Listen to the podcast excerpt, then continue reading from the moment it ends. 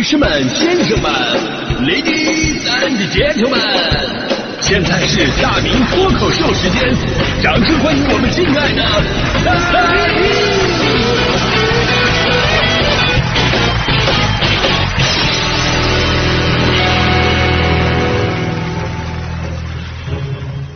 各位来到今天的大明脱口秀，我是大明啊。这个世界上有很多的事儿啊，真的是说不清道不明的。比方说，咱们之前跟大家伙聊过，有的人，比方说他天生是招黑体质。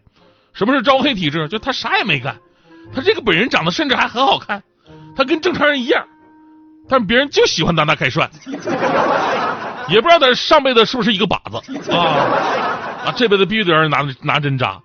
而落到我们的今天的节目话题上啊，就是新的东西坏在你手里边最快记录是多少啊？你有多心疼？你知道吗？这个吧也跟招黑体质一样，它是一个特别玄幻的事儿。我就听过身边有朋友吐槽过，说他大学室友就自带这种属性，传说中的破坏之王，就光他拧断在寝室里门锁那根钥匙就有三把钥匙。你看一个钥匙在门锁里想拧断也挺难的一个事儿，他他都拧断了三个。任何人就是借他的手机用。啊，就就被他借手机用，啊，拿拿过去一会儿，他一会会问你一句话，哎，哥们儿，你你手机啥毛病？咋咋死机了呢？只要是电子产品，在他手都能给你鼓捣坏了。这个吧，其实从某种角度也能解释。我就是觉得有些人吧，就手上没轻没重，对吧？用东西不太珍惜，喜欢用力，啊，所有的功能都能摁的都摁一遍，不能摁的也也使劲摁一遍。对吧？这就跟我们小时候玩玩具似的，那会儿个个都是破坏之王，家里边变形金刚没有几个是全尸的，基本都缺胳膊少腿 对此，大迪同学特别有发言权。家庭条件并不是很富裕的大迪，小的时候对玩具格外的珍惜。三岁生日那天，大迪的父亲为大迪买了一个玩具，玩了五年没坏过，孩子特别的珍惜啊，到现在还在锦州老家放着呢，一个标准尺寸的铅球。啊，一直玩玩玩一玩玩到现在啊！当然了，姑娘越长越大，这事儿也不能一直糊弄啊。后来他爸还是给大迪换了一个，就陪伴他下一个五年的玩具，质量也非常好，一块足重的铁饼。反正大迪的童年呢，就是一手拿着铁饼，一手拿着铅球，玩着飞碟到访地球的故事。啊，当然了，老天是公平的呀，就那些年你没怎么玩坏的玩具省下来的钱，后来全在手机上找补回来了。大家伙还记不记得？就几乎每年啊，那几个大品牌手机厂商出新品的时候，一大热搜话题就是最快摔碎的 iPhone 啊，刚到手就被偷走的华为啊，经常有这种话题啊，让人特别的心疼啊！这就这种，就是你你刚买到手，立刻就坏了，无以复加的心疼啊！大迪第一次用 iPhone 就是啊，一直听说苹果手机功能特别强大，简直颠覆我们对手机的传统认知。所以那次抱着学习的态度，大迪花重金买的人生当中的第一部智能手机，也是第一部苹果。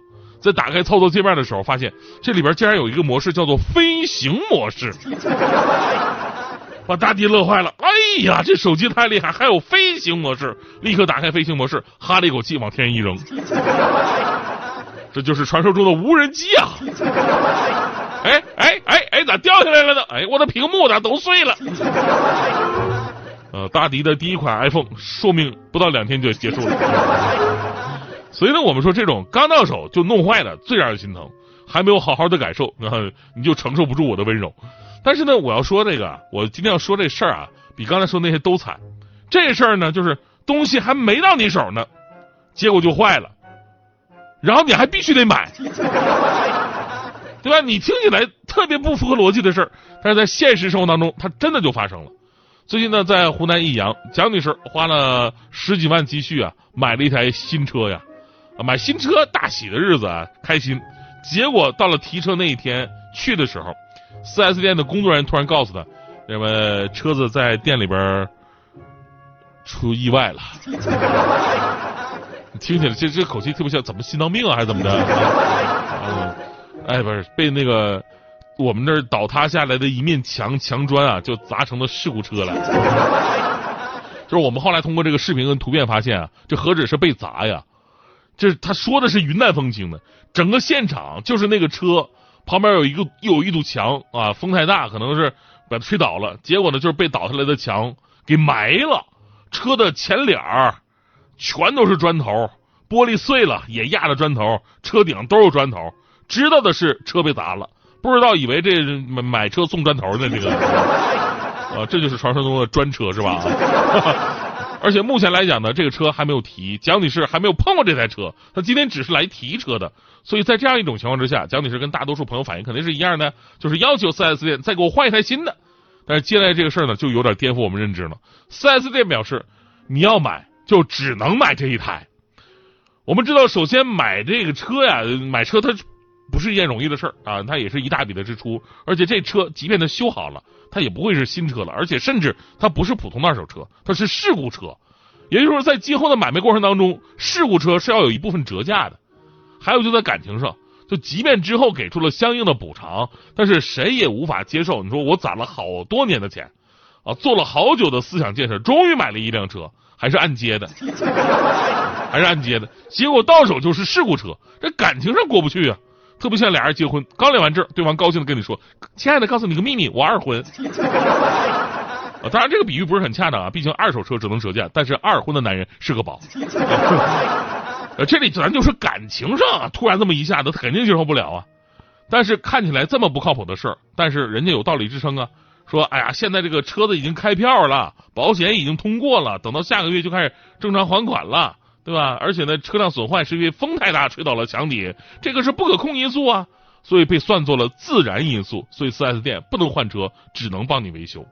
最终双方在市场监管局商谈之后呢，已经达成协议了，四 S 店无偿修复车辆并赔偿购置税七千元。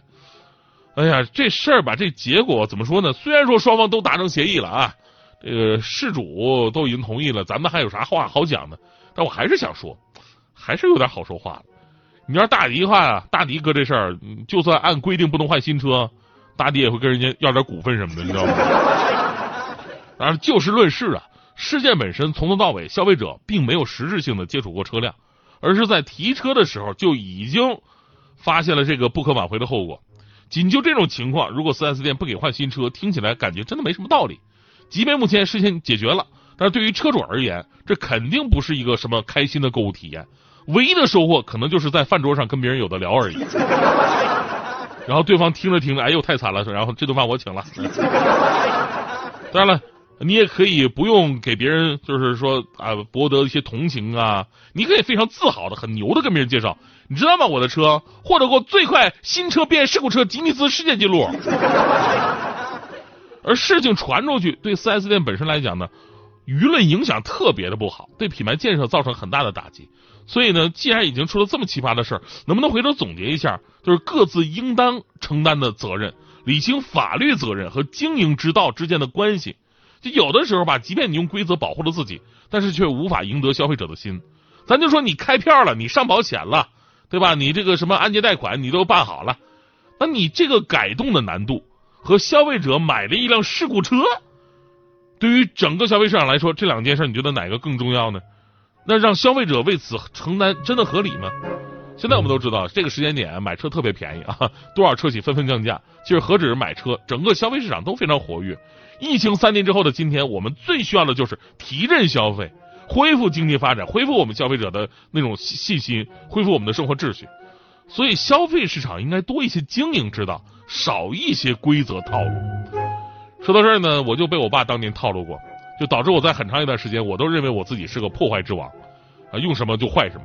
就起源就是我我我我终于知道是什么事儿了，就是我们家那会儿刚买一个大电视，大电视，就是买到家第三天，我正搁那写作业呢，我爸突然百年不遇跟我说：“儿子，别老是写作业，去看会儿电视啊，休息一下。”我当时才十岁呀，我哪分得清这背后的人事险恶呀？这突然变脸，这肯定是背后有原因的。但当时没有考虑到啊，只是觉得我我爸单纯的善良。等我跑过去打开电视，发现哎电视打不开呀。于是我问了一句：“爸比，电视为什么打不开呢？”我爸说：“啊，打不开，你把电视弄坏了吧？看你妈回来，让他怎么收拾你。”